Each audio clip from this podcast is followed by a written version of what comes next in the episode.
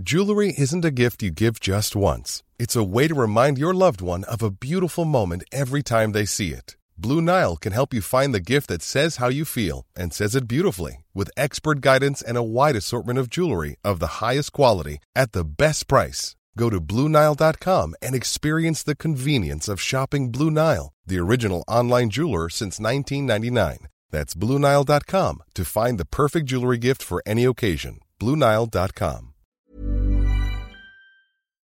Bonjour, soyez les bienvenus en ce jour férié, en ce 18 mai. Je suis très heureux de vous retrouver pour ce 90 minutes info de manière exceptionnelle. 15h30, 17h, 1h30 de débat, de décryptage avec mes grands témoins que je vous présente dans quelques instants. Mais tout de suite, place à l'info. Et l'info cet après-midi, c'est Mathieu Devez. Des portraits d'Emmanuel Macron grimés en Adolf Hitler ont été découverts aujourd'hui à Avignon. Une trentaine d'affiches ont été placardées sur les panneaux publicitaires de la ville. La municipalité va porter plainte. Une enquête a été ouverte pour injure publique envers le président et provocation à la rébellion. Le bilan s'alourdit en Italie. Au moins 9 personnes sont mortes après les inondations en Émilie-Romagne. C'est dans le nord-est du pays. Au total, plus de 10 000 habitants ont dû quitter leur domicile. Les pluies diluviennes ont également entraîné l'annulation du Grand Prix de Formule 1 prévu ce week-end. Enfin, Raphaël Nadal sera-t-il présent à Roland Garros cette année? Blessé et absent du circuit depuis 4 mois, l'Espagnol tiendra une conférence de presse dans une demi-heure depuis l'île de Majorque. Selon les médias locaux, tout semble indiquer que le tennisman sera forfait alors que les qualifications du tournoi débutent ce lundi. Merci beaucoup Mathieu. Prochain point info dans 30 minutes avec Mickaël Dorian. Tout de suite, vous voulez connaître le menu de ce qui vous attend? Il suffit de demander. Voici le menu. Durant 7h30 d'émission, on va encore parler des violences politiques avec les deux affaires symboles euh, du triste contexte actuel, du triste climat ambiant. La démission du maire de Saint-Brévin qui a été reçue hier par Elisabeth Borne et qui jette l'éponge. On parlera aussi de l'agression du petit-neveu de Brigitte Macron à Amiens. On sera sur place avec Régine Delfour et Thibault Marcheteau, sans oublier Gauthier Lebret qui est avec nous sur ce plateau. Autre thème, l'État qui va taper fort sur les frères musulmans pour lutter contre l'islam politique. L'exécutif va s'attaquer à ses réseaux et à ses sources de financement. Une action forte deux ans et demi après le choc de l'assassinat de Samuel Paty. On en débat avec nos grands témoins. Dans cette émission, on va reparler du ministre de l'Éducation nationale, Papandiaï. Un protocole d'accord sur la mixité sociale avec l'enseignement catholique a été signé hier. Son plan est-il aussi ambitieux que prévu? Alors que clairement, il a manqué de soutien politique. On se posera la question, on sera en direct d'ailleurs avec un professeur de lettres en collège. Et puis, à la fin de cette émission, je vous invite sur la croisette au Festival de Cannes avec une présence qui dérange, oui, qui dérange, celle de Johnny Depp, venu défendre le film de Maïwen, Jeanne Duberry, accusée de violence par son ex-compagne. Une tribune pour dénoncer une complaisance du 7e art vis-à-vis des agresseurs sexuels a été signée par un collectif d'acteurs et d'actrices. Il a pourtant été ovationné, Maïwen aussi. Le sujet fait débat et ne laisse personne indifférent. Je demanderai l'avis à mes grands témoins. Soyez donc les bienvenus. Je suis ravi de vous accueillir avec moi pour m'accompagner durant 7h30. Gilles, Guillaume Perrault, pardon, rédacteur en chef du Figaro, si je commence à me tromper sur votre prénom. Ça arrive de temps en temps. Ça arrive? Je suis pas le premier? Non, non, pas du Bon, tout. alors ça va. Soyez les bienvenus en tous les cas. Gauthier Lebret. Vous avez tout bon. J'ai tout bon. Sur Gauthier et Lebret, c'est bon. Ah là, c'est formidable. Ça commence bien. Et on va parler évidemment des violences politiques, mais on va aussi parler cinéma, parce que vous êtes un fin connaisseur du cinéma, avec cette polémique dont on a parlé tout à l'heure. Et euh, je sais que vous allez voir ce soir le film de Maïwen, si mes sources sont bonnes. Si, si j'ai le temps, oui, j'irai. Si vous avez le temps. Mais je vous y autorise. Hein. C'est gentil. Euh, Céline Pina, essayiste, ravi de vous retrouver. Ravi aussi. Soyez la bienvenue. Merci. Et puis notre ami marseillais, Karim Zeribi, consultant CNews. Ravi de vous retrouver. aussi. Ravi également. Allez, on va débuter notre émission par ce sujet fort, l'inquiétante flambée de violences politiques, avec deux affaires dont on vous a beaucoup parlé sur CNews depuis quelques jours. D'abord, on va revenir, si vous le voulez bien, sur la démission du maire de, de Saint-Brévin après l'incendie criminel de sa maison. Il a été reçu hier à Matignon. On va en parler avec Gauthier dans quelques instants. Et puis, on reviendra aussi sur l'agression à Amiens euh, du petit-neveu de Brigitte Macron qui va être placé sous protection policière. Donc on va euh, débuter par le maire de Saint-Brévin. Il a été invité à témoigner hier euh, devant la commission des lois du Sénat. Et ce que dit Yannick Morez est terrible, je trouve, et notamment sur le manque de soutien du préfet. Gauthier, vous avez assisté à cette audition, enfin, vous étiez présent, mais on va d'abord écouter euh, le maire de Saint-Brévin et ensuite Petit tour de plateau et petite réaction. On écoute d'abord le maire de Saint-Brévin qui est, vous allez le voir, très, très cash. Je fais un, courrier au préfet demandant en fait un, soutien de l'État parce que c'est vrai qu'on se sentait un petit peu au niveau de la commune de Saint-Brévin bah, démunis en fait. On avait l'impression de se retrouver, retrouver seul. Euh, courrier revenu sans réponse. Euh, quand il dit qu'il a organisé des réunions publiques, je sais pas de la part d'un préfet, mentir effrontément en public, c'est quand même, quand même important. Enfin, je ne sais pas, il représente l'État. Euh, il sait très bien qu'il n'a pas organisé de réunion publique. On a toutes les preuves. Euh, il suffit de lui demander euh, la date. Il ne pourra pas en fournir. Il n'en a pas fait. Cache avec le préfet. Hein. Je voulais commencer par, par ce sombre. Il est violent avec le préfet. Oui, il a accusé le préfet de Loire-Atlantique effectivement d'avoir menti puisque le préfet a dit qu'il avait organisé des réunions pour expliquer à la population le déménagement de ce centre pour demandeurs d'asile à côté d'une école. Et le maire démissionnaire de Saint-Brévin répond c'est faux, euh, j'ai été laissé seul face à ma population pour euh, expliquer les raisons de ce déménagement. D'ailleurs, il explique que sa population était plutôt majoritairement euh, compréhensive par mmh, rapport à mmh. ce déménagement. Il a reçu les parents d'élèves à sa mairie, donc je vous le disais, j'ai assisté à l'audition hier, et il explique en fait que c'est un petit groupe d'habitants hostiles à ce centre pour demandeurs d'asile qui n'a pas réussi à fédérer au sein de Saint-Brévin et qui est donc allé chercher des groupuscules d'extrême droite, euh, Reconquête, euh, certains élus du Rassemblement euh, national, et que c'est petit à petit que les choses ont, dégénéré. Il explique que donc effectivement le préfet lui a dit oui bon bah le sous-préfet plutôt hmm. veut menace, moi des menaces j'en ai tous les jours, ça mérite pas forcément de protection policière. Il y a une enquête en cours pour savoir s'il doit bénéficier ou non d'une protection policière. Une analyse plutôt, elle est toujours en cours à l'heure où on se parle. Bon bah c'est trop tard. Il démissionne, il va quitter la commune de Saint-Brévin, il va même quitter la France le temps d'une croisière. Et effectivement, il a été reçu hier à Matignon euh, par euh, la Première ministre et par Dominique Faure, ministre euh, en charge des, collectivités territoriales, qui a profité de ce, moment pour annoncer des mesures. Alors, le gouvernement souhaite des peines plus lourdes mmh. pour ceux qui s'en prennent aux élus comme pour ceux qui s'en prennent aux policiers. Mais c'était intéressant parce qu'il y a eu un vrai échange entre Dominique Faure et le maire de Saint-Brévin. Et hier, elle s'est affichée à ses côtés, à, la sortie. de Matignon. Il faut savoir que euh, Dominique Faure avait dit en fin de semaine dernière que l'État avait été à la hauteur. Bon, mm. bah, il suffisait de voir une photo de la maison en partie calcinée du maire de Saint-Brévin de ces deux voitures pour voir que l'État n'a pas été à la hauteur. Et je sais que dans l'entourage euh, d'Elisabeth Borne, on a été très frappé par le témoignage du maire de Saint-Brévin hier au Sénat. Je termine par là pour dire que le préfet et le sous-préfet pourraient être entendus par la commission des lois du Sénat pour euh, eh bien, rendre des comptes. Allez, tour de table. Guillaume Perrault, vous avez pensé quoi de, de cette euh, petite guérilla là, qui n'est pas une petite guérilla d'ailleurs, hein, parce que c'est quand même des propos assez cash et c'est rare de voir un maire accuser euh, le, préfet euh, de, telle sorte. On a le point de vue du maire, je suppose qu'on va bientôt avoir le, ah oui, point, ce que le point de vue du préfet.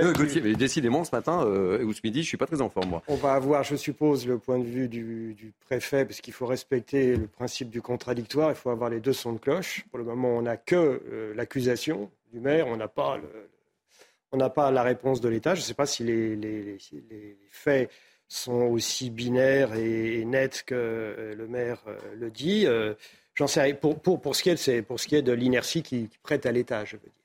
Maintenant, sur le, je suis pas sûr que des réunions publiques auraient, empêché les faits criminels qui sont, qui sont survenus contre le maire, parce que c'est quand même d'un autre ordre. Bon, c'est évidemment, sont évidemment des faits odieux, condamnables, c'est évident, ça va de soi.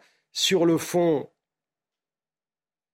je pense qu'il y, a un effet, comment dirais-je, les réseaux sociaux, à l'évidence, désinhibent euh, les comportements d'activistes qui sont les plus, déterminés à en découdre, qui s'enferment dans des bulles de certitude en écartant euh, tous les arguments qui sont contraires à leurs convictions. Ça, c'est un phénomène, euh, un phénomène bien connu.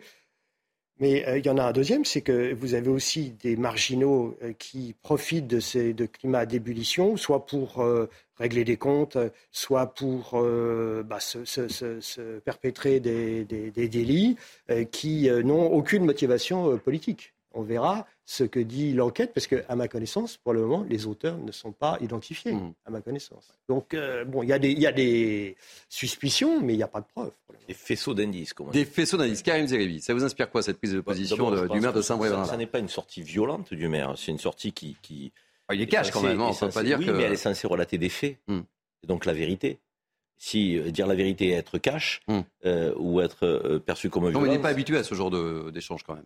Ah, il y a de plus en plus de relations tendues entre les élus locaux et, le corps préfectoral, qui est le représentant de l'État dans les départements et, dans les régions. Et là, en l'occurrence, il y a deux faits qui sont euh, évoqués par le, par le maire. Euh, ça va être très vite vérifiable. Hein. Mm. Est-ce qu'il y a eu des réunions publiques? Le préfet dit oui, lui dit non.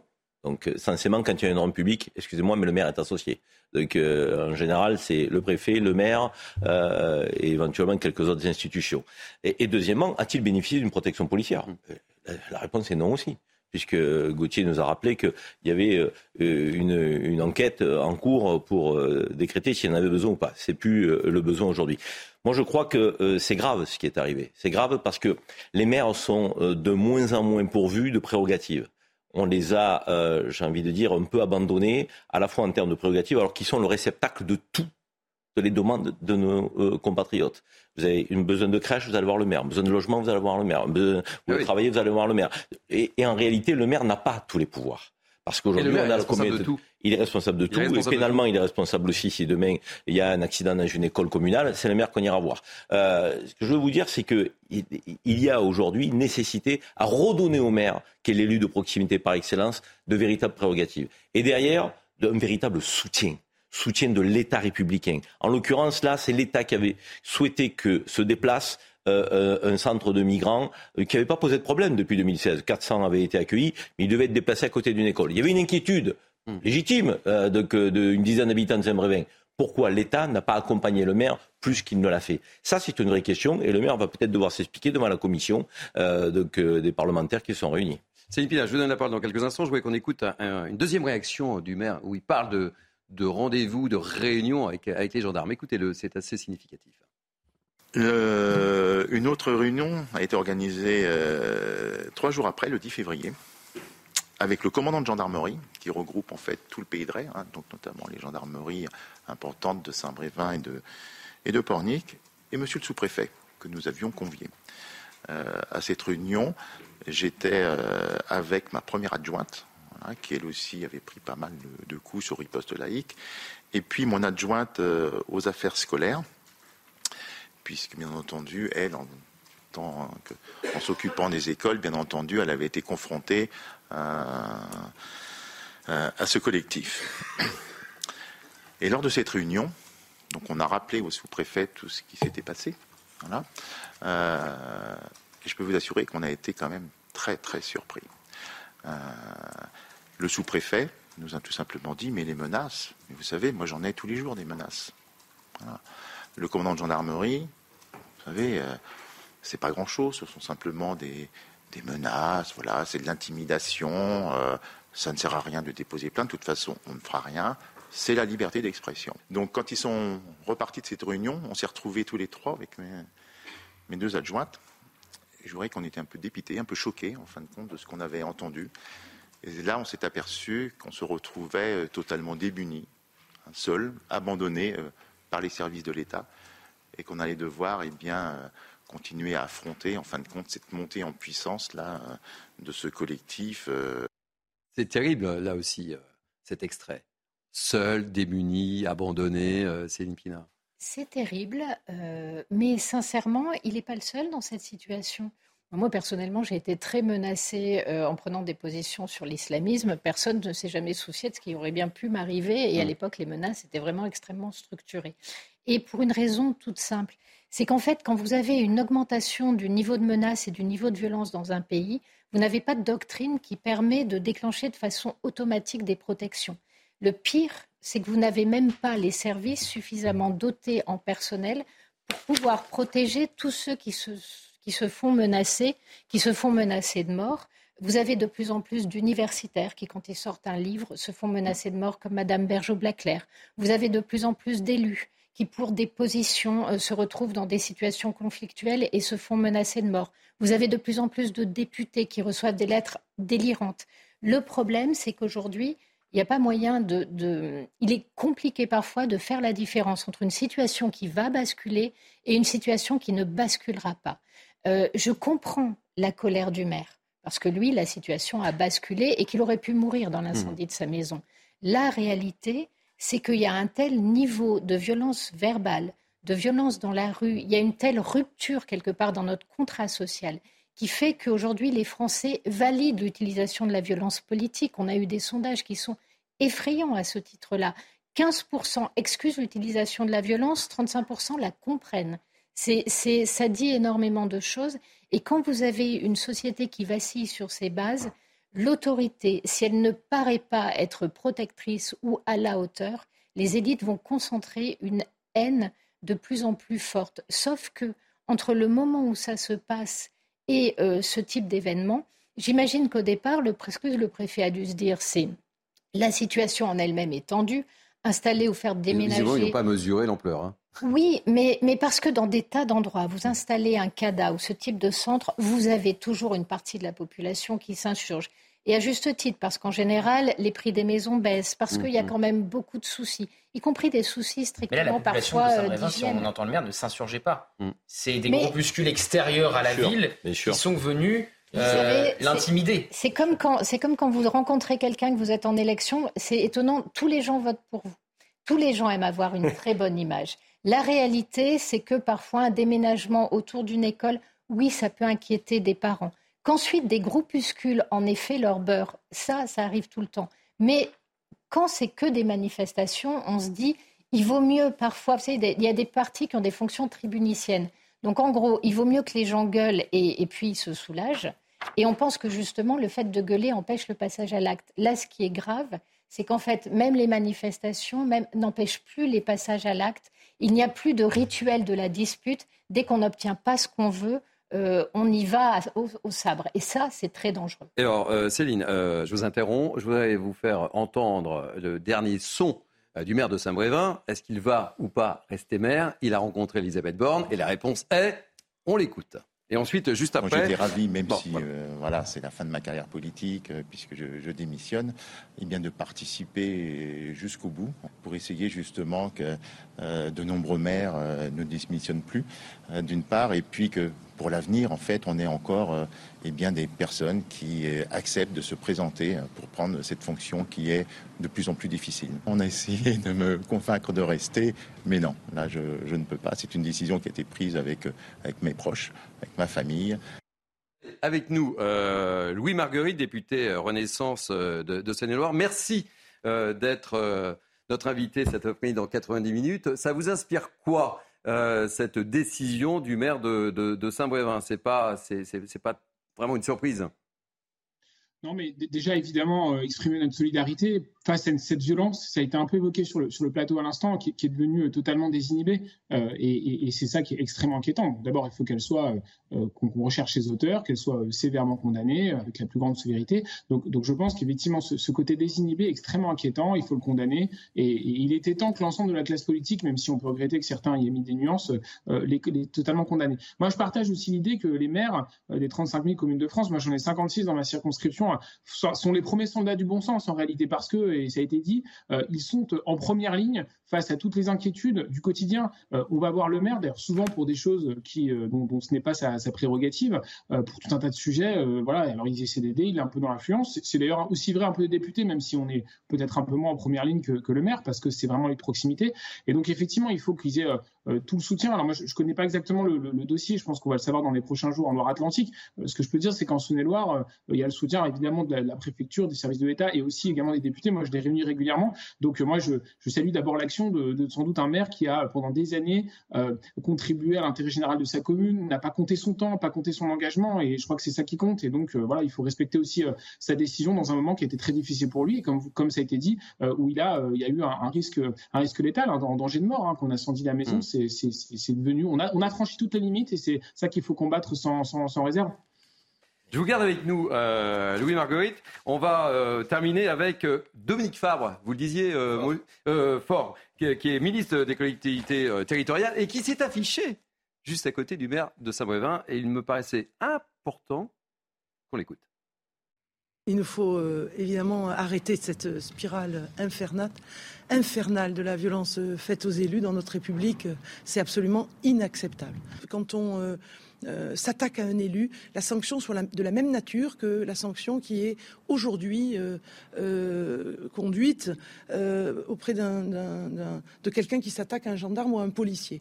Et donc, ce n'est pas le cas aujourd'hui. On n'a pas pu le passer dans la LOPMI, mais on va passer le plus vite possible cette loi. Ça va permettre, malgré tout, de monter jusqu'à 10 ans d'emprisonnement quand on s'attaque à un élu et de monter à 150 000 euros d'amende. Karim, non, mais ça ne du tout faire offense à cette ministre. S'il n'y a pas cette affaire criminelle qui touche le maire main, on ne la connaît pas, Dominique Faure. Je ne sais même pas qu'il y a une ministre des collectivités. Ah, il y a un certain nombre de ministres qu'on ne connaît pas. Nous avons besoin, or, nous avons besoin, or, nous avons besoin d'un acte 4 de décentralisation dans ce pays. Nous avons besoin de travailler sur un statut de l'élu local et de l'élu en général. Nous avons besoin d'avoir un soutien, on l'a dit, donc, de l'État auprès des, des, des, maires. Moi, je vous le dis, aujourd'hui, euh, ce qu'on ressent, c'est que la République euh, est affaiblie la République est affaiblie, on a des groupes extrémistes euh, qui, euh, j'ai envie de dire, sont décomplexés, prennent le pas. Là, c'est l'extrême droite. Dans les manifestations sociales, c'est l'extrême gauche. Euh, vous avez une forme de, je dirais, de, de, violence qui s'éprend dans le débat public. Et parfois, les politiques, il faut le dire dramatiquement, y participent un petit peu parce qu'ils ne sont pas dans une démarche d'apaisement, ils sont dans une démarche d'affrontement. Donc, il n'y a pas de débat politique au sens propre et noble du terme. Et ça, il va falloir que tout le monde s'interroge. Euh, Guillaume Perrault, très rapidement, parce qu'ensuite on va, on va parler d'Amiens. Oui, quand le sous-préfet dit des menaces de mort, on en reçoit tous les jours, c'est sûrement vrai. Céline a raison de le souligner, c'est absolument crucial. Moi, je ne jette pas du tout la pierre euh, à ce sous-préfet en disant euh, c'est un peu facile après coup de dire il a manqué de discernement. Oui, sans doute, mais on aurait pu l'accuser de ne pas avoir assuré une protection policière à des dizaines de personnes qui, je suppose, sont aussi menacées de mort. Alors, qu'est-ce qu'on fait? On peut peut-être euh, mettre une, enfin, instituer une espèce de règle de bon sens qui consiste à dire qu'il faut d'abord protéger les maires parce qu'ils sont les plus, ils sont les plus menacés. Mais même ça, imaginez demain que ce soit un directeur d'hôpital qui soit agressé. Aussitôt, on va dire ah mais oui, le maire, lui, il a été protégé, mais le directeur d'hôpital, alors lui, évidemment, lui, il peut toujours se faire casser la figure, ça n'intéresse personne. Donc rien n'est simple. Le niveau d'agression la pénurie, il y a, y il y a des raisons très concrètes à, à ce qu'on vit et la pénurie des moyens policiers qui fait qu'on peut pas, hélas, hélas on aimerait tous protéger toutes les personnes, euh, personnes qui sont menacées et qui ont des raisons sérieuses de se sentir menacées. C'est une vraie question. je suis d'accord Là, on était en face d'un maire euh, connaissait des groupuscules d'extrême droite qui s'affrontaient avec des antifas dans sa ville, qui recevait des courriers le menaçant à son domicile, qui euh, était la cible de tracts de haine euh, qui étaient distribués dans sa ville, qu'il essayait de faire interdire, mais le sous-préfet lui répondait que ce n'était pas possible. Il a pris un exemple hein, d'un tract hier, euh, le maire de Saint-Brévin. Il racontait que sur un tract, on avait une photo d'un enfant dans une flaque de sang où il était mis voilà ce qui va se mm. passer si euh, le centre d'accueil pour euh, demandeurs d'asile arrive à côté d'une école. Donc on était, à ce niveau de tension-là. Donc le directeur d'hôpital, je suis pas sûr qu'il connaisse le niveau de tension que le mm. maire, en l'occurrence, connaissait. Et sur Dominique Faure, juste un dernier mot, parce que je le redis, Dominique Faure, elle a fait une erreur de communication majeure la semaine dernière. Elle a été recadrée quelque part par Elisabeth Borne dans les colonnes du JDD et puis par Gérald Darmanin en début de semaine, le ministre de l'Intérieur. Elle avait dit que l'État avait été à la hauteur. Tant et si bien que le maire de Saint-Brévin lui a répondu dans une tribune en fin de semaine dernière. Et il lui a répondu hier au Sénat avant de euh, la rencontrer. Donc c'était aussi un exercice de communication, disons-le, pour la ministre des collectivités territoriales qui était aux côtés du maire de Saint-Brévin, après hmm. avoir dit l'État a été à ses côtés. Non, l'État n'a pas été à ses côtés. Quand j'étais assistante parlementaire, on recevait, euh, quand le député était connu, des dizaines et des dizaines de lettres atroces et de menaces. on les classait directement à la poubelle. Pourquoi? Parce qu'il n'y avait pas de passage à l'acte. Aujourd'hui, la question, c'est d'évaluer le passage à l'acte et ça, c'est très difficile. C'est très difficile. On crève, depuis des décennies, on crève les yeux des, candidats sur les affiches. Il y en a, les, novices sont traumatisés par ça, les vieux routiers sont complètement indifférents, et on sait bien que sur les mille fois où ça arrive, il y a une fois où peut-être ça va dégénérer. Allez, l'autre affaire sur laquelle j'aimerais vous faire agir cet après-midi euh, dans 90 minutes, c'est l'agression euh, du petit-neveu de Brigitte Macron à Amiens. Peut-on là aussi faire ou pas faire un lien avec une agression politique. On verra cela avec euh, euh, Gauthier Lebret. Euh, c'est tout à fait l'enjeu de, ce débat. On va essayer de comprendre. En attendant, les trois hommes suspectés de cette agression ont passé la nuit en détention provisoire. Ils devraient passer en comparution immédiate hier à Amiens, mais leur procès a été reporté. leur procès pour violence en réunion a été envoyé au 5 juin prochain et sur les huit gardés à vue, quatre ont été relâchés. Explication Aminata Dem et Corentin Bouillot. Et on sera avec notre envoyé spécial, Régine Delfour, juste après. Les trois agresseurs de Jean-Baptiste Trogneux qui sont passés en comparution immédiate sont tous connus des services de police. Des, jeunes qui ont un, jeunes adultes, plus une mineure, qui ont un parcours un peu chaotique, un peu cabossé, qui sont un peu des, comment dire, euh, je dirais des recalés, quoi. Enfin voilà, qui sont des, des déclassés en tout cas, on va dire ça. Parmi les prévenus, Johan Leroy, placé sous curatelle dite renforcée. Il a été condamné pour violence sur mineur de 15 ans, violation de domicile, violence sur conjoint et pour menace de mort. Le second, Adrien F., est lui connu pour violence volontaire sur personne dépositaire de l'autorité publique. Enfin, Florian C. est un travailleur handicapé en raison de son illettrisme d'après son avocat. Il a déjà été reconnu coupable de viol et d'agression sexuelle, commis sur une mineure de 15 ans. Deux individus relâchés donnent une toute autre version. Il y a un de mes collègues qui est encore en garde à vue. Et en fait, euh, Jean-Baptiste Trogneux est sorti et a plaqué carrément mon collègue euh, à terre. Et lui, pour se défendre, ben, il lui a mis quelques coups. J'ai demandé euh, des preuves, des caméras, tout ça. Il ne veut pas nous donner. Alors pour moi, il n'y a rien. Côte cassé et nez cassé, pour moi, désolé, il est resté debout tout toute la nuit. Pour moi, il n'y a pas cassé. Une adolescente de 16 ans est également poursuivie. Elle passera devant un juge pour enfants d'ici quelques mois. Allez, tout de suite, on va retrouver notre équipe euh, qui est sur place à Amiens, Régine Delfour avec euh, Thibault Marcheteau. Merci Régine d'être avec nous. Euh, on revient avec vous sur le profil particulier de ces agresseurs. Racontez-nous. Oui, bonjour Thierry. Ben, écoutez, ils sont très connus euh, des services de police et le président du tribunal a demandé euh, de les placer en détention pour éviter évidemment qu'il y ait une réitération euh, des faits. Donc le, le premier, a, le plus jeune, a donc 20 ans.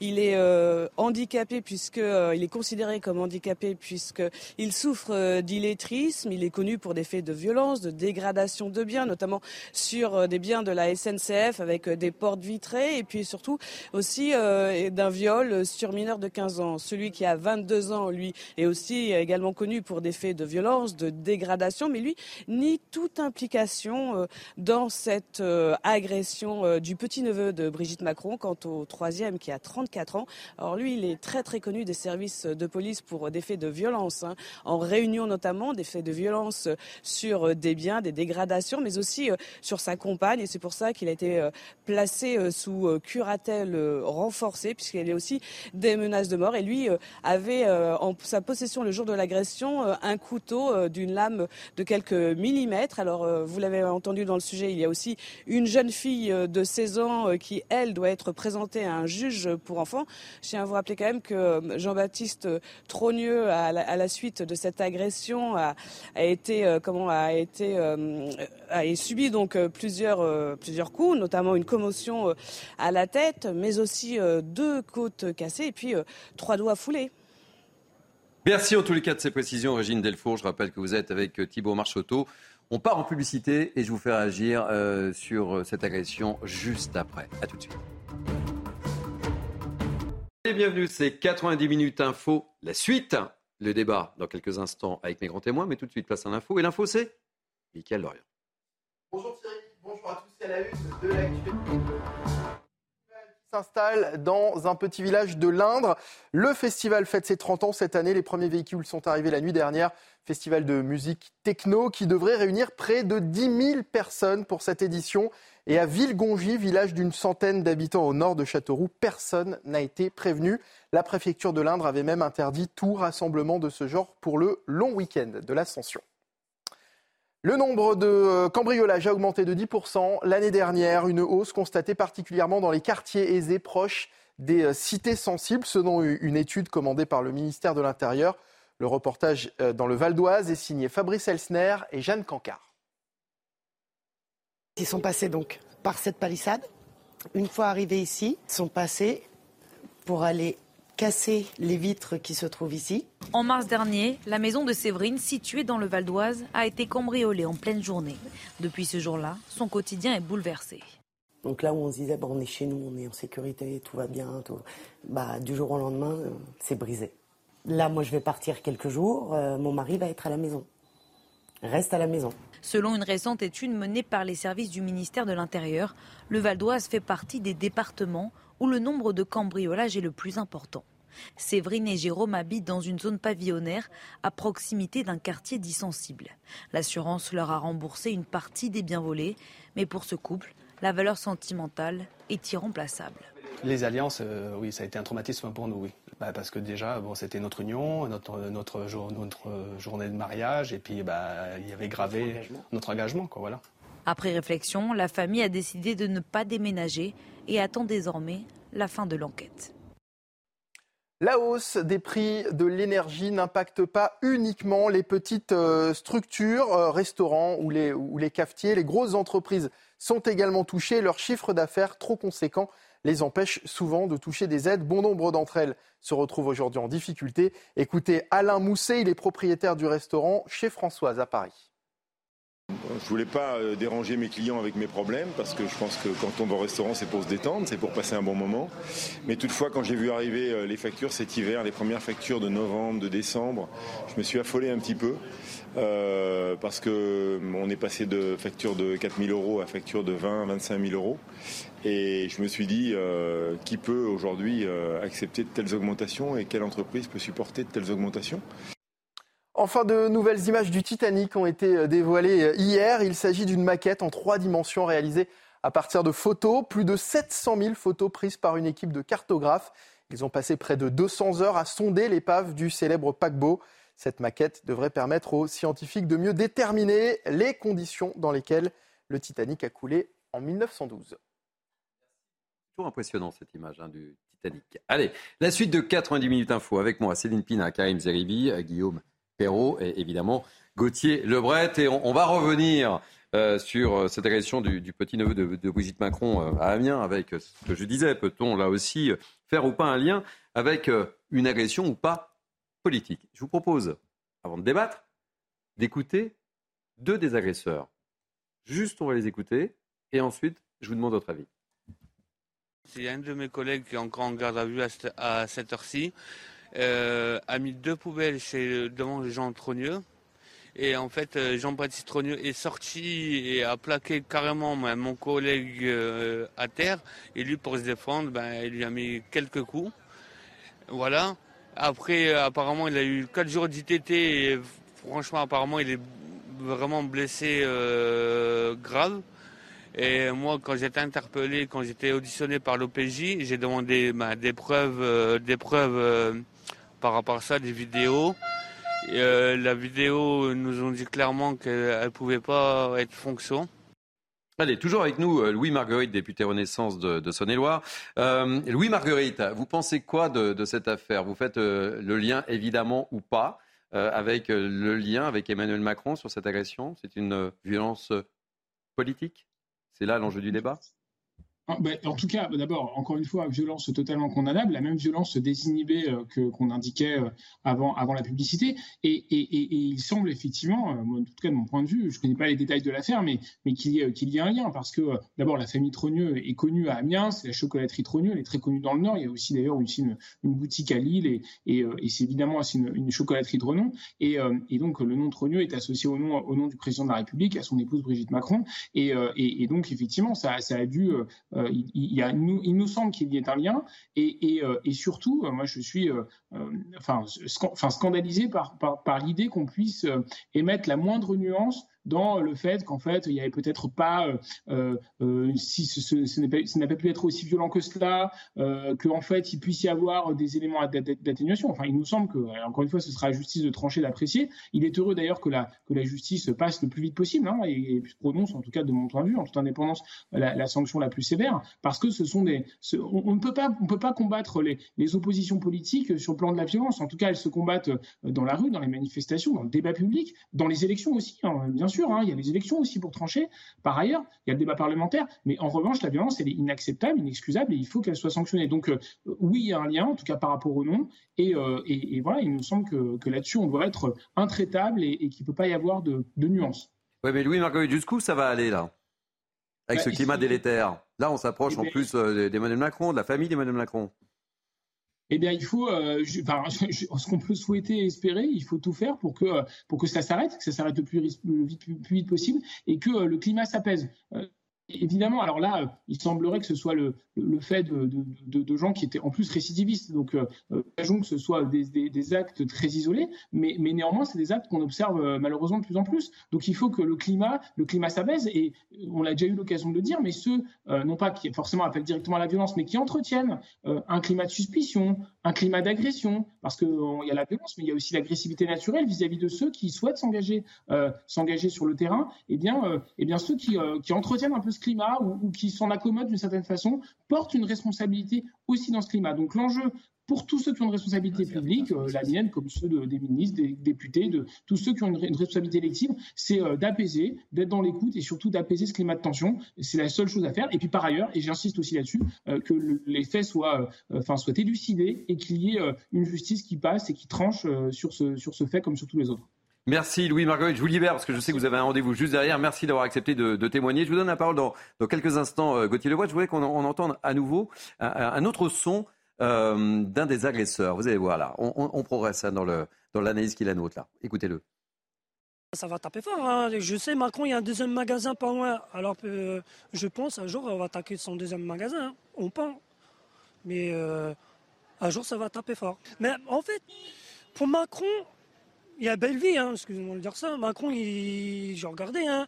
Euh, Macron, il est là pour aller euh, boire un petit verre euh, au bar, il est là pour faire un petit voyage, il, est là pour faire tout. Mais nous, on lui demande des choses, il n'est pas là. Et lui, il est là pour les riches. Et pour les pauvres, lui, il n'est pas là. Bon, le lien, il est facilement faisable là. Quand on écoute cet agresseur, si on pouvait en douter 14 secondes, on sait bien que c'est de la famille. de... Il n'y a pas de doute, Gauthier de... Brigitte Macron a été visée parce qu'il est le petit-neveu eh de Brigitte Macron et parce qu'il y a un lien avec l'entourage du président de la République. Euh, ça, je pense que c'est très clair. Alors, il faut traduire ce que disait Louis Marguerite parce qu'à la fin de son intervention, il pointait une responsabilité politique dans le climat de violence euh, dans lequel on est. Alors, il vise qui, euh, Louis Marguerite Il vise notamment la France insoumise. On l'entend du côté de la majorité depuis que cette agression s'est déroulée.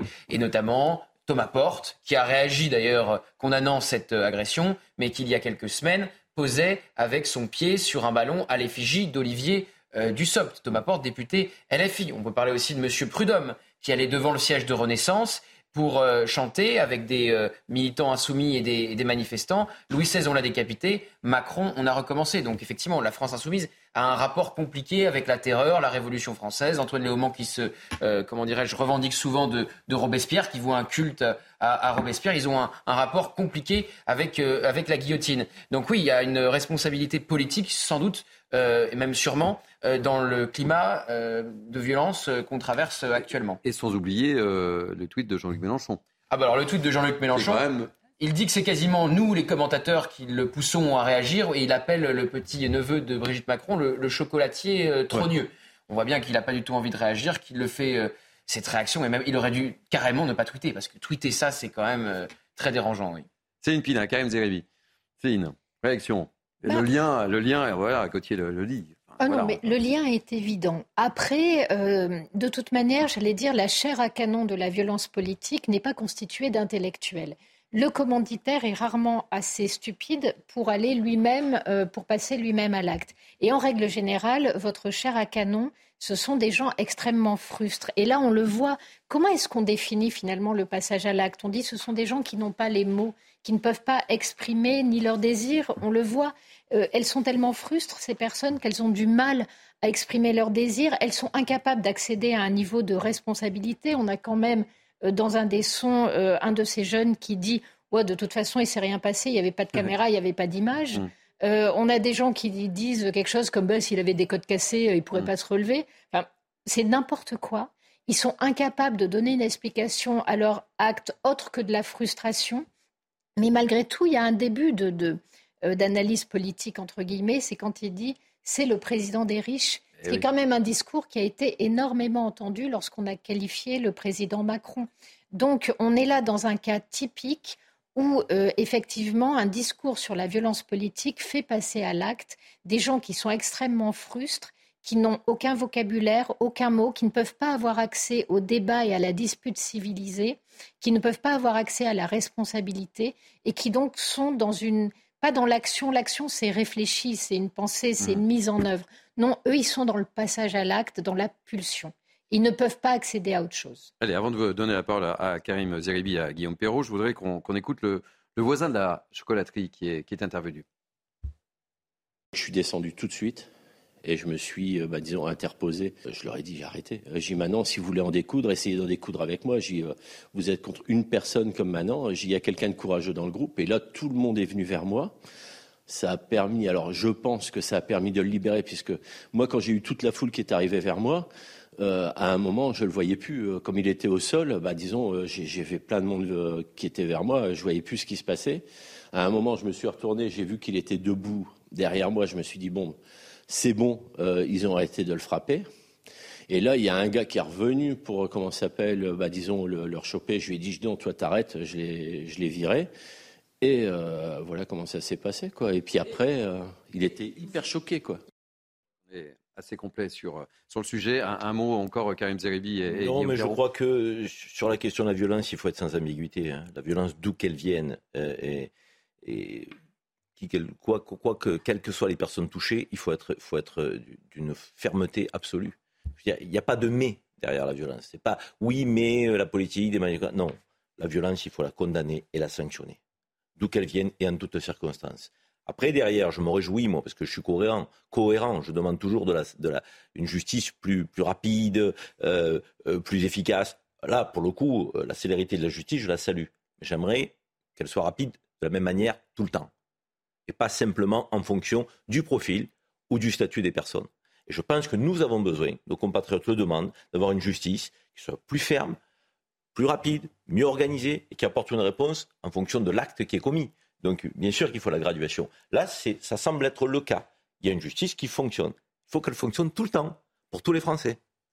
Guillaume Perrault. Ce qui est sûr, c'est qu'il y a un climat de haine contre euh, Macron dans une partie de la population. c'est pour ça que je dis jusqu'où ça va s'arrêter. un climat de haine de longue date, mais qui s'est encore aggravé récemment.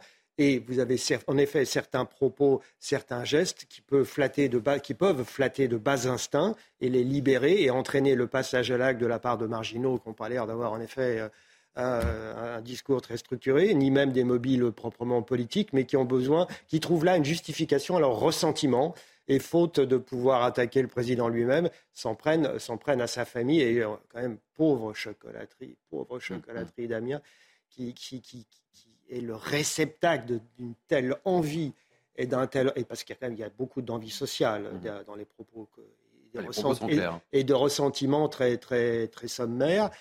Euh, on n'aimerait pas être à leur place et après, il y a un sujet sur le récidivisme. Hein. parce qu'on nous parle de récidivistes, de récidivistes, encore une fois. Mmh, mmh, Vous savez quand même que 50% des actes de délinquance dans notre pays sont commis par 5% de récidivistes. Donc, il va falloir quand même qu'on s'attaque à cette question. C'est-à-dire que la réponse aujourd'hui qui est apportée, n'est pas satisfaisante pour éviter que ceux qui commettent un acte de délinquance n'en recommettent pas derrière. Et, sur d'autres affaires, on a vu que parfois c'était 30, 40, 50 délits à l'actif de certaines personnes. La dernière fois, 140. 140. 140 C'est dramatique. Là, on a quand même un point, un point de faiblesse. C'est pas la première fois qu'une chocolaterie trogneux est la cible d'attaque. Hein. Je rappelle qu'à Lille, euh, c'était au mois d'avril, euh, c'est des pavés qui avaient été jetés euh, contre la devanture et la vitrine de la chocolaterie et il y avait inscrit deux points, je cite, ouvrez les guillemets, pendez Macron. Fin de citation. mais la pauvreté culturelle et intellectuelle dans ces témoignages interroge aussi sur Comment on sort de l'école républicaine Si on n'est pas capable de sortir on parlera de l'école capitale, on, parlera de l'école tout à l'heure. Euh, l'autre affaire sur laquelle euh, j'aimerais vous faire réagir, ce sont ces huit personnes interpellées après l'agression d'un couple à Nice. Ça s'est passé dimanche dernier, boulevard Gorbella. Les deux victimes ont été agressées et insultées par deux adolescents qui les ont traités de sales blancs ou encore de sales français. Récit d'Aminata Adem et Marine Sabourin. Réaction juste après. Tout commence par un simple échange de regards. Le jeune couple en pleine promenade reçoit des insultes à caractère raciste par deux adolescents. Sale français de merde, sale blanc. Le couple est ensuite agressé physiquement, mais les échanges de coups tournent vite à l'avantage de la victime qui pratique un sport de combat. Les deux individus s'aperçoivent alors qu'ils ne font pas le poids face au jeune homme et décident d'aller chercher du renfort, passant de 2 à 10 adolescents prêts à en découdre. Rouée de coups au sol, la victime est arrêtée pour 7 jours. Sa compagne dispose de 3 jours d'interruption de travail. Mardi, 8 suspects ont été déférés au parquet. Quatre majeurs, dont trois en récidive, ont été jugés en comparution immédiate et relaxés faute de preuves d'identification sur les caméras de surveillance. Les quatre autres mineurs ont d'ores et déjà admis avoir donné des coups et ne devraient pas échapper à la justice. Karim Zerbi, ben, ça vous inspire quoi cette Ça m'inspire que euh, ce fait, qui est, d'une gravité absolue, nous indique pour ceux qui euh, prétendent le contraire, que le racisme, il n'a pas de couleur. Et il peut s'effectuer, euh, je dirais, dans tous les sens. On a habituellement l'habitude de parler d'un racisme, effectivement, des blancs face aux personnes de couleur. Les personnes de couleur peuvent aussi être racistes vis-à-vis des blancs. Il va falloir qu'on se le dise. Le racisme, il a une dimension dramatiquement universelle. Donc, je veux dire, or, on, a du mal à reconnaître ça dans une frange euh, parfois de la population et de, de, la vie politique. Non, si on veut vraiment combattre le racisme, il faut combattre tous les racismes. Et cet euh, anathème, sale français, sale blanc, donc, existe. Et il faut la combattre aussi fortement aussi fermement que sale arabe, sale nègre, sale noir, euh, sale juif. Je veux dire, de la même manière, avec la même force. Moi, je ne veux pas d'indignation concernant le racisme à géométrie variable.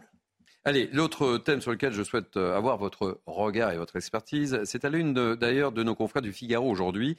L'État va frapper les frères musulmans au portefeuille. L'État va s'attaquer à ses réseaux, à ses sources de financement. On regarde le sujet de Jeanne Cancard et on en débat juste après. Face à l'islam radical, l'exécutif accélère son offensive, avec en ligne de mire le financement des frères musulmans. Pour Arnaud Lacheret, professeur en sciences politiques, c'est le seul moyen de contrer leur progression. Ce genre d'organisation islamiste, il faut les prendre par le porte-monnaie.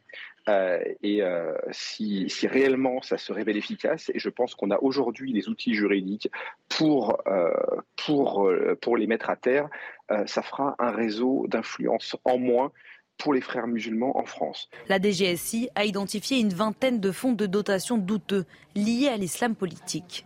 Selon nos confrères du Figaro, 25 millions d'euros auraient déjà été gelés. Des actions concrètes qui pourraient avoir d'importantes conséquences pour les structures séparatistes pas mal de, de, petites, de petites associations qui sont en fait des mosquées déguisées. Il y a pas mal d'écoles euh, privées hors contrat ou écoles sous contrat qui vivaient vraiment grâce à ce type de revenus. À partir du moment où on va couper ça, il y a beaucoup de, de ces outils de propagande qui vont se mettre à avoir de plus en plus de difficultés et à disparaître. Depuis la loi séparatisme à l'automne 2021, Gérald Darmanin demande au préfet de renforcer les contrôles de chaque fonds de dotation. Céline Pina, euh, la Direction générale de la sécurité intérieure aurait identifié pas moins d'une vingtaine de fonds de dotation douteux liés à l'islam politique. C'est beaucoup, hein? Ça fait beaucoup et c'est pas tant que ça parce qu'à mon avis, euh, quand on grattera, on en trouvera beaucoup d'autres. 25 millions d'euros, ça paraît énorme. C'est en fait peanuts dans euh, les fonds mobilisés pour aider à la propagande des, frères musulmans. On a des États derrière, des États qui ont mis euh, dans une cinquantaine d'années, des milliards et des milliards ont été déversés pour aider les frères musulmans et les salafistes à euh, poser leur pion à l'intérieur de la société française. Aujourd'hui, ce qu'on constate, c'est qu'effectivement, c'est une très bonne idée de taper au portefeuille. Maintenant, il ne faut pas euh, simplement communiquer sur cet exemple et lever le pied. Il faut continuer parce que les frères musulmans, c'est qui aussi? C'est par exemple le lycée Averroès est tenu par des gens qui ont des liens avec cette nébuleuse. Euh, Musulmans de France, ex-UOIF, a des liens poussés avec cette nébuleuse également. Ce sont des gens qui aujourd'hui représentent en partie l'islam en France. Euh, alors qu'un euh, certain nombre d'autres religieux euh, qui, représentent aussi l'islam nous avaient alerté sur la dangerosité de l'UOIF. Personne n'a voulu les mmh. entendre. Sur l'histoire du lycée Averroès, on a quelqu'un qui a été courageux, c'est le président de la région.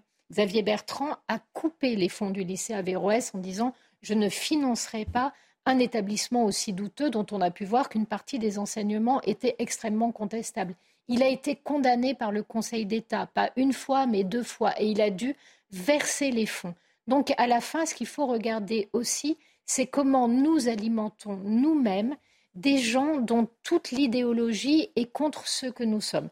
Ce sont des gens qui n'acceptent pas l'égalité, pas seulement l'égalité au titre du sexe, bien sûr, pour eux les femmes sont des inférieures, mais l'égalité aussi au nom de la pratique religieuse, au nom de la couleur de peau. Ce sont des gens qui, dans les pays du Golfe, ont un discours qui appelle au meurtre des juifs, des koufars et des apostats.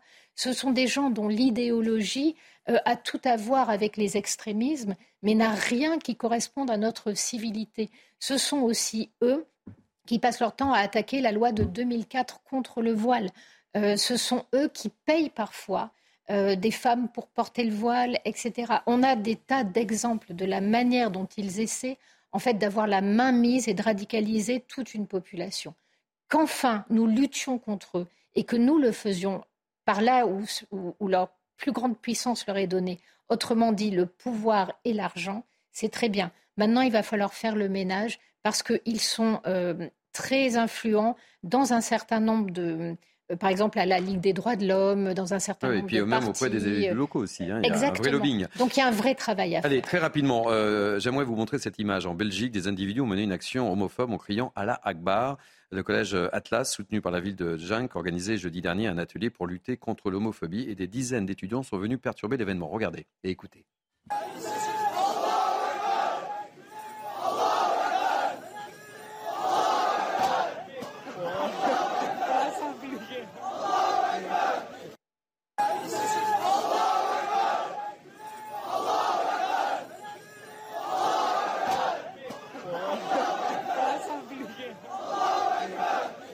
Guillaume Perrault, réaction.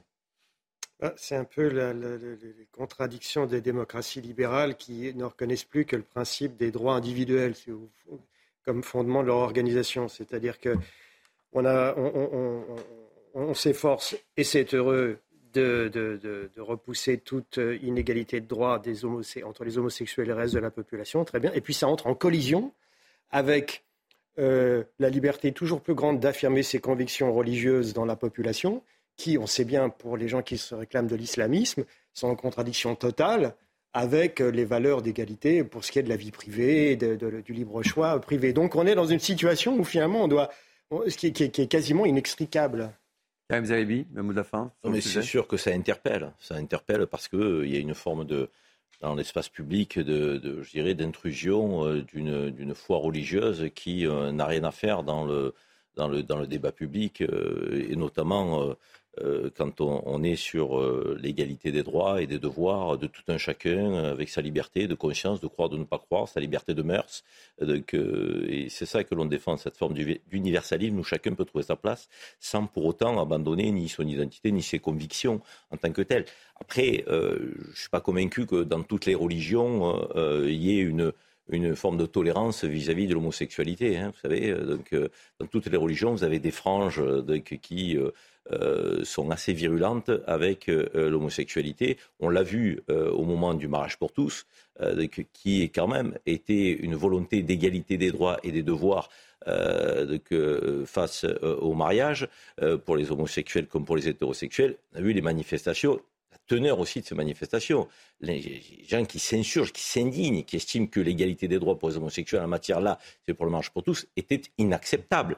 Donc là, ce n'était pas des hordes de, musulmans. Pas dire, c'est pour ça que je dis. mais si, mais si, mais si, je compare avec ça. Mais si, je compare avec ça. Si, si, je compare avec ça. Pourquoi je ne compare pas avec ça La problématique, c'est que là, c'est... L'égalité des droits et des devoirs. Mais parce que... C'était quoi le sujet Parce que dans, dans, le cas de la manif pour tous, il y avait certes, en effet, des groupuscules, groupuscules extrémistes qui se sont agrégés dans cette manif, mais vous aviez des centaines de milliers de personnes dont les, ils prenaient bien soin, au contraire, de ne pas être accusés d'homophobie et distinguer bien, distinguer bien, surtout. je, je, je les, parle les, de Rappelez-vous le nombre de femmes voilées c'est pas absolument pas comparable avec les, qui sont allés défiler aux côtés de la, de la manif. Eh bien, on va. Ah, c'est quand même toujours le sujet. Vous, vous donnez l'impression que des franges d'extrémistes existent que dans la religion musulmane. Rassurez-moi, vous, vous, vous reconnaissez qu'il en dans toutes les religions quand même. Et vous, et non, vous, il y en a, alors, vous, il y en a, Céline, j'ai l'impression que vous êtes dans le deux de mesure. S'il vous plaît, il y, a, il y en a, il y en a dans toutes les, il y en a juste, il y en a dans toutes les religions, mais il y en a plus aujourd'hui dans la religion musulmane parce qu'ils sont travaillés. Et comment vous le savez On aura l'occasion, on aura l'occasion d'en reparler. On a des enquêtes sur les jeunes. On aura l'occasion d'en reparler parce que vous savez quoi? On part en en pub. Pub Et on parlera, avec vous, Gauthier Lebret, de mixité sociale, avec le ministre de l'Éducation nationale juste après. Puis on parlera également de cinéma. Je sais que c'est un thème qui vous est cher, cher A tout de suite. Allez, il est 16h30, c'est la dernière ligne droite pour 90 minutes euh, info du débat, du décryptage avec mes grands témoins et des débats assez animés cet après-midi et ça me fait bien plaisir. Mais tout de suite, euh, un point info avec Mathieu Devez. Le Technival a débuté à Villegongy, un petit village de l'Indre situé au nord de Châteauroux. Il s'agit d'un festival de musique techno. Selon le maire de ce village d'une centaine d'habitants, les premiers véhicules sont arrivés dans la nuit. La préfecture avait pourtant interdit tout rassemblement de ce genre et à la mi-journée, 10 000 festivaliers étaient déjà installés sur un domaine privé. Les dirigeants du G7 se réunissent cette fin de semaine à Hiroshima, c'est dans l'ouest du Japon. Il s'agit d'un groupe de discussion et de partenariat économique. Ils chercheront notamment à renforcer les sanctions contre la Russie et à installer des mesures de protection contre, je cite, la coercition économique de la Chine. Enfin, c'est officiel, Raphaël Nadal déclare forfait pour le tournoi de Roland Garros. Blessé et absent du circuit depuis 4 mois, l'Espagnol l'a annoncé lors d'une conférence de presse depuis l'île de Majorque. Il prévient également que l'année prochaine sera sans doute la dernière de sa carrière, alors que les qualifications du tournoi parisien débutent ce lundi. Merci, merci beaucoup. 90 minutes info, la dernière ligne droite avec moi, Céline Pinac, Karim Zeribi, Guillaume Perrault et Gauthier Lebret. On va parler, mon cher Gauthier, mixité euh, sociale. Sociale. Hein, avec. Euh, Je fais le lancement ou vous le faites? Non, vous allez tout faire.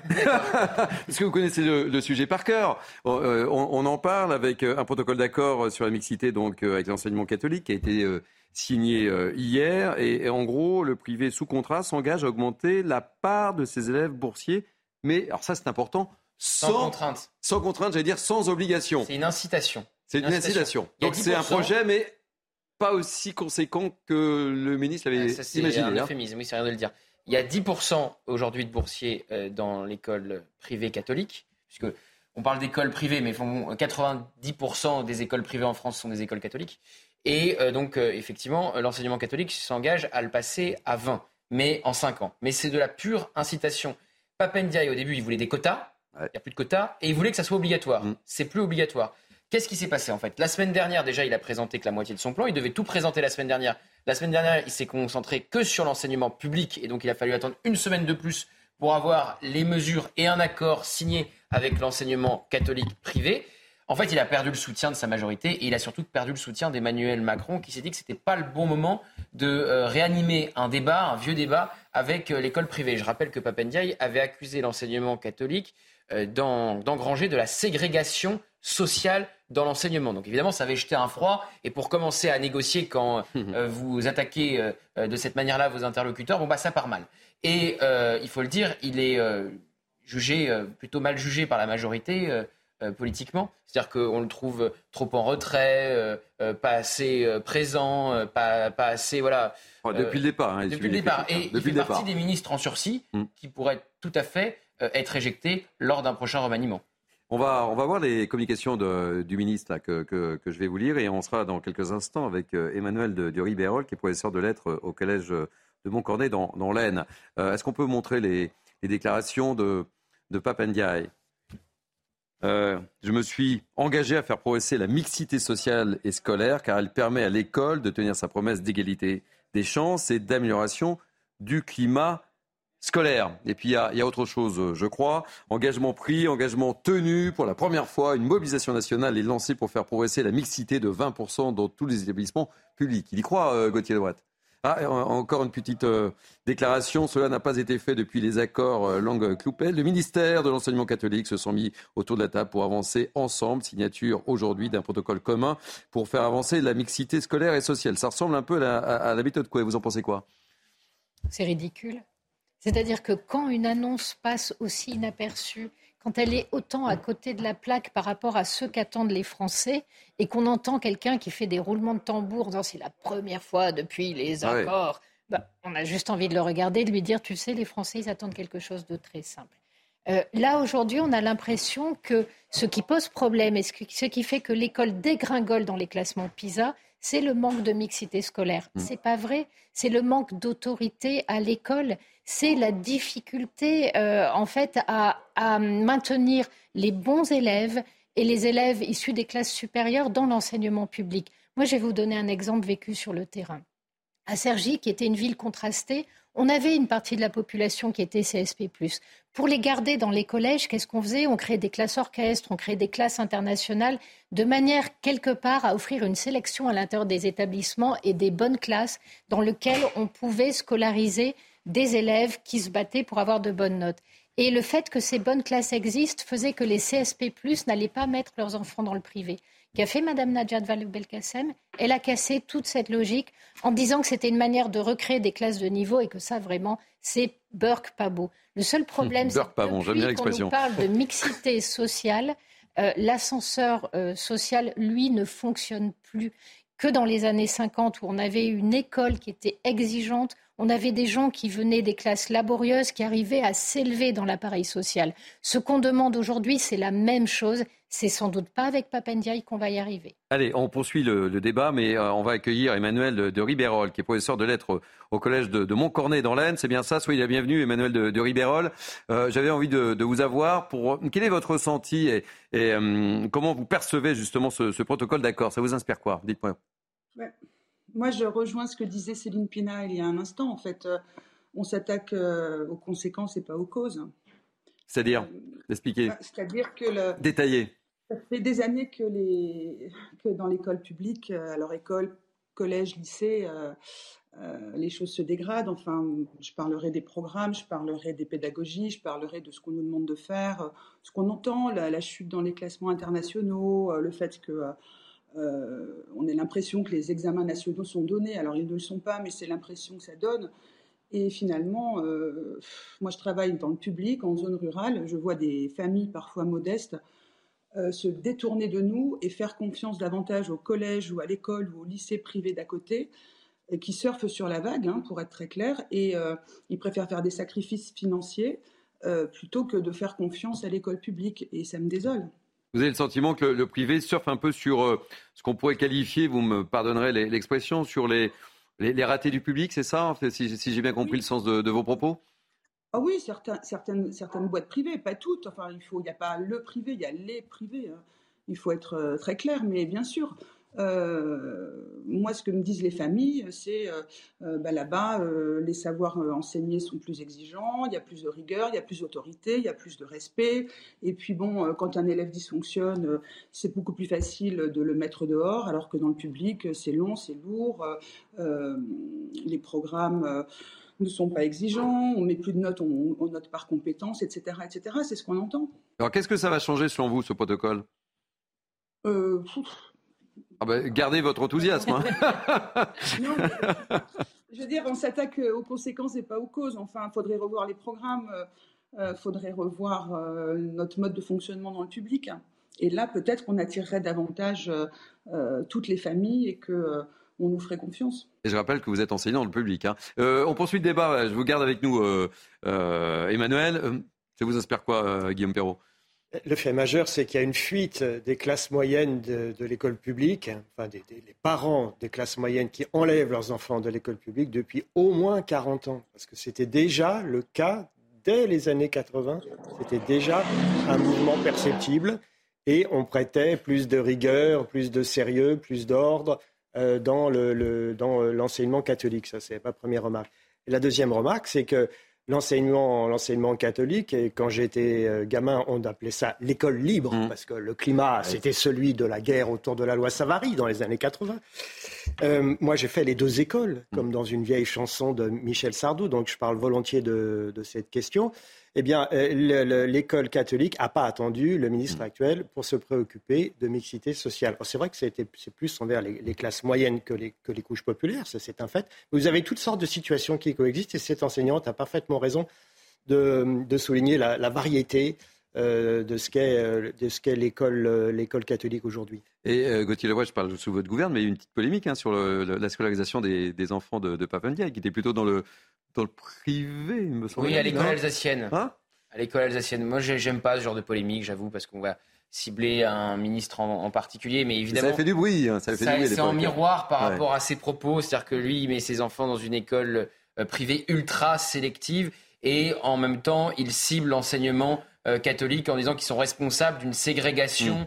Euh, social. Donc oui, euh, c'est compliqué. Voilà, il n'est pas en accord euh, entre ses actes et ses propos, même si je trouve que cibler les enfants du ministre, ça grandit oui, jamais. je suis d'accord. Ça d'accord avec vous. jamais les gens. Mais bon, j'en parle parce qu'effectivement, personne ne cible les enfants du ministre. Ouais, on cible pas. C'est pas ça. On, cible, on cible. On, est souligné l'incohérence entre le, discours public du ministre et son comportement en tant que père. Et ça, par contre, ça me paraît, ça me paraît tout à fait légitime.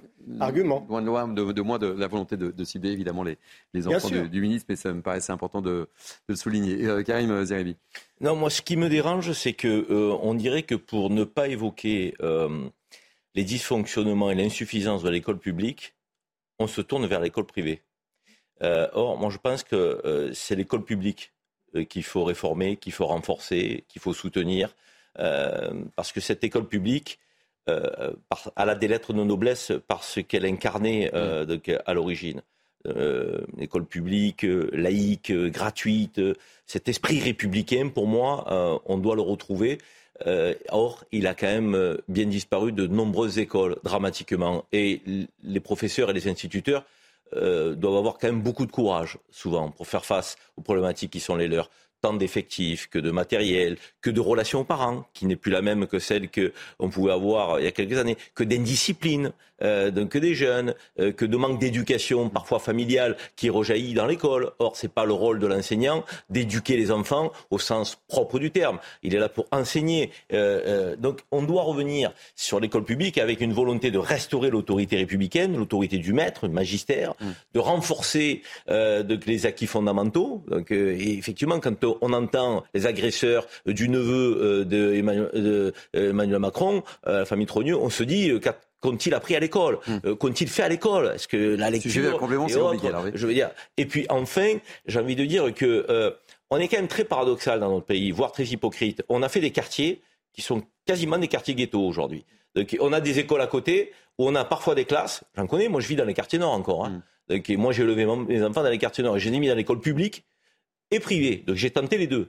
Et je peux vous dire que parfois les écoles privées, c'est pas mieux que les écoles publiques. Il faut qu'on arrête aussi avec ce fantasme. Euh, euh, mais la réalité, c'est que parfois on a 30 jeunes de la même origine euh, étrangère dans une école républicaine et laïque. Est-ce que ça, c'est satisfaisant? Moi, j'aurais aimé qu'ils s'attaquent à ça, à cette mixité-là, dans certaines écoles, donc républicaines, laïques, gratuites, à proximité des quartiers. Parce qu'on crée au communautarisme. Ce communautarisme-là, quand même, quelque part, on l'a presque organisé. Allez, le mot de la fin avec euh, Emmanuel de, de, Ribérol. Mot de conclusion sur ce que vous avez entendu autour de ce plateau, Emmanuel de, de Ribérol bah, je, suis ravie d'entendre que euh, je ne suis pas la seule à penser qu'il faut, qu'il faudrait euh, restaurer la grandeur de notre école publique. Voilà. Ça me fait plaisir d'entendre tous les constats qui ont été faits autour de votre plateau. Bon, vous n'êtes pas prête à, basculer dans l'enseignement privé quand même? Non, du tout. Ah, D'accord. non. Bon, ok. Merci en tous les cas d'avoir accepté de, témoigner. Euh, je rappelle que vous êtes professeur de lettres au collège de Montcornet dans l'Aisne. On va marquer une pause.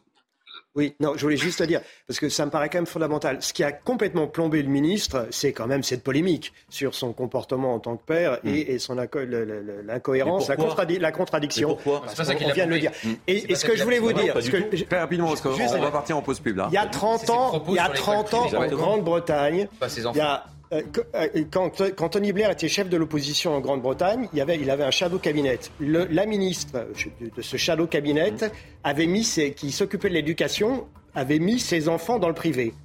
Elle a dû démissionner parce que les Britanniques ont considéré qu'elle était incohérente il y avait incohérence entre son discours public et son comportement de, de parent.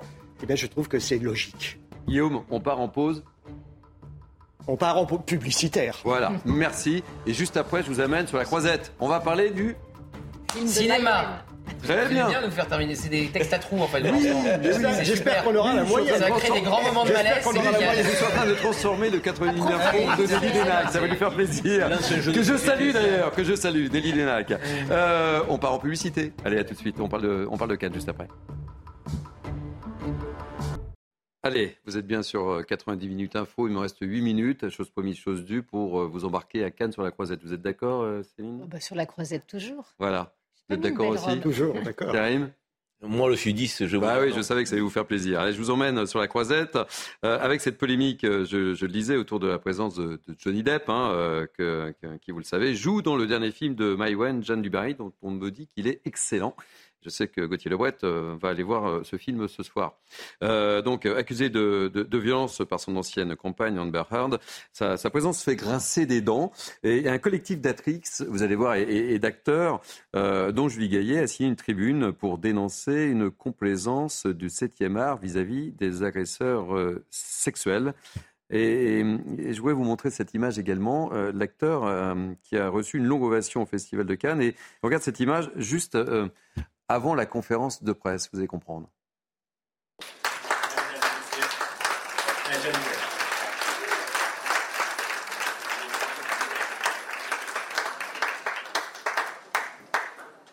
Allez, avant de, vous faire réagir sur cette polémique, je voulais qu'on regarde également le, le, tweet de, Sandrine Rousseau, qu'on va découvrir.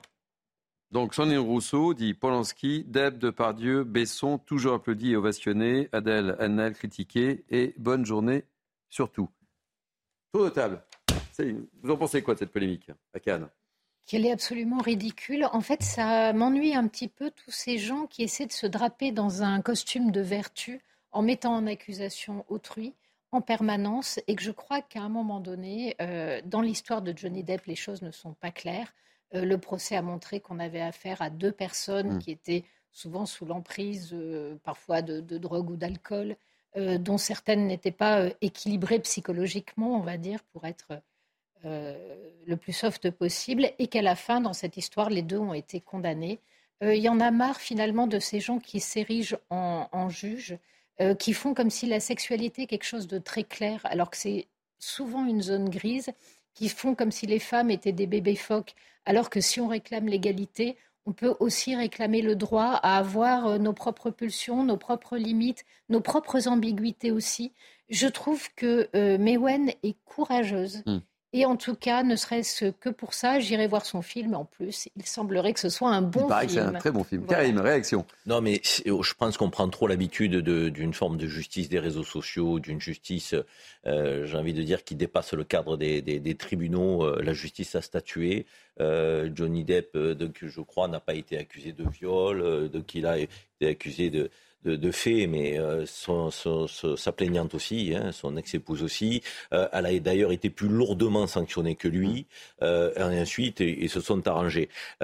pour autant, doit-il prendre perpétuité, Johnny Depp, plus faire de cinéma, plus participer à rien En l'occurrence, si c'est le, cas, il y a des parlementaires qui sont proches de ces gens-là qui auraient dû ne plus siéger à l'Assemblée nationale. Si on, si, on, si, mm, on, mm. les prend au mot, je veux dire, ce deux poids deux mesures est insupportable. En fait, ils sont toujours beaucoup plus, euh, je dirais, euh, euh, enclins à critiquer euh, de, que les autres qu'à se regarder euh, eux-mêmes. Donc, arrêtons de se poser un juge ou un procureur. La justice est passée, il y a un droit de rédemption. Donc, et, et, et je pense qu'on ne fera pas perpétuité dans le cas de Johnny Depp. Donc, arrêtons. Allez, on va écouter justement Johnny Depp et, et je vous fais réagir Gauthier et Guillaume juste après. Alors, est-ce que j'ai l'impression d'être boycotté Eh bien, non, pas du tout. Je n'ai pas l'impression d'être boycotté par Hollywood, parce que je ne pense pas du tout à Hollywood. Peu m'importe. Je n'ai pas vraiment besoin d'Hollywood moi-même.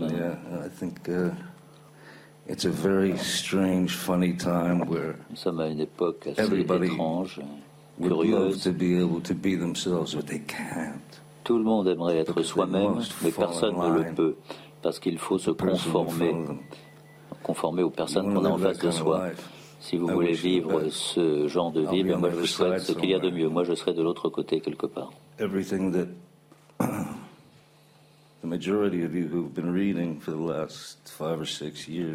Tous ceux d'entre vous qui ont lu beaucoup de choses depuis 5 ou 6 ans, I mean, with regard to me and my life, the majority of what you've read en ce qui me concerne, en ce qui concerne ma vie, fantastically,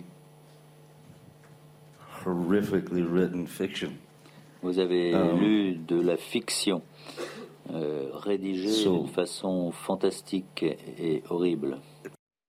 Guillaume Perrault, vous pensez quoi de cette polémique? Bah, Je pense que quoi qu'il en dise, Johnny Depp est persona, reste persona non grata à Hollywood, alors qu'en effet, il a été absolument pas été condamné au plan pénal pour, euh, euh, agression sexuelle. Je me, réjouis, que le public français ne réagisse pas de la même façon, malgré les, activistes qu'on voit, et qu'il ne s'agit pas de savoir si on donne un brevet de moralité euh, à, cet acteur qui, bon, lors du, on a bien vu lors du grand déballage des deux procès successifs, ce qui était des procès civils, je crois, Céline a tout à fait raison de dire qu'on a vu que c'était pas blanc ou noir, ne mm. pas être manichéen ou binaire dans l'appréciation des faits qui sont imputables aux deux ex-époux.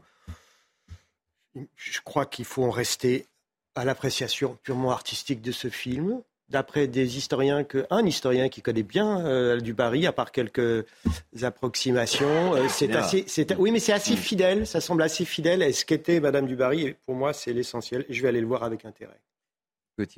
Moi aussi, j'irai le voir avec intérêt. Ce soir. Hein. Euh, Tout le monde le sait. Vous allez où au cinéma ce soir Je donne mon adresse aussi personnelle.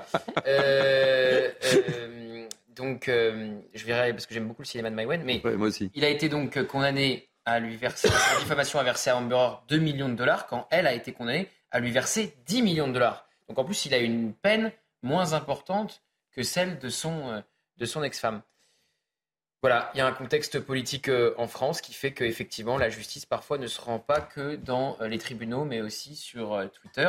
Après, il n'est pas tellement boycotté. Alors oui, il a perdu une franchise, mm. c'est les Animaux Fantastiques, donc il s'est fait virer, dérivé d'Harry Potter, où il jouait le grand méchant, donc il s'est fait virer. Mais là, il vient de signer un contrat record mm. de 20 millions de dollars avec une célèbre marque pour une pub de parfum. Donc on voit bien que Johnny Depp, malgré les critiques, est en train de revenir. Il est dans le plus grand festival de cinéma du monde aujourd'hui. Il est à l'affiche d'un film français qui commence à cartonner, ah qui a fait une, une première euh, journée absolument, euh, une très bonne première journée. Donc oui, il n'est peut-être pas euh, encore dans une nouvelle franchise américaine, mais il commence petit à petit à revenir. Il, Allez, revient, il, revient, par la France. Il revient par la France. Il par Hollywood. Et il revient par une multinationale importante pour, la, pour de la publicité. Donc si vous voulez faire vendre votre parfum par une icône ou par un hmm. personnage important, bon bah c'est déjà un, c'est déjà un signe. Allez, on termine, on termine juste cette émission arrive quasiment à sa fin, mais je voudrais qu'on écoute euh, justement par rapport à cette polémique. Je ne lis pas la presse, je ne regarde pas la télé, je n'écoute pas les émissions de radio euh, sur mon film.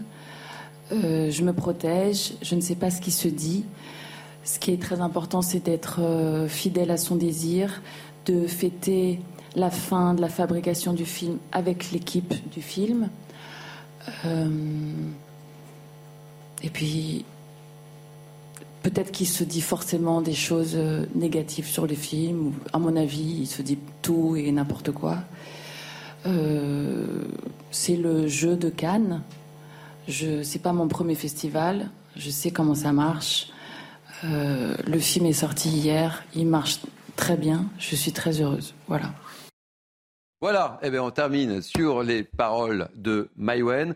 Euh, merci d'avoir suivi ce 90 minutes info. Merci à Laurent Tapiro qui m'a aidé à préparer cette émission, David Bounet, Anne-Isabelle Tollet, Jacques Sanchez, Nicolas Nissim. Merci aux équipes en régie, Henri de Meradol. Et puis, euh, vous pourrez revivre cette émission. Vous regardez bizarrement, euh, vous m'inquiétez. non, mais je me s'il y a des trous encore, vous allez faire Non, non, vous pouvez vivre cette émission sur cnews.fr. Tout de suite, tout de suite, c'est Punchline avec Laurence Ferrari. J'étais ravi de passer cet après-midi avec vous. Et moi, je vous retrouve demain matin parce qu'il n'y a pas de Morandini demain matin. Et j'aurai le plaisir de présenter un 4 90 minutes info. Matin, belle soirée, place à Laurence Ferrari.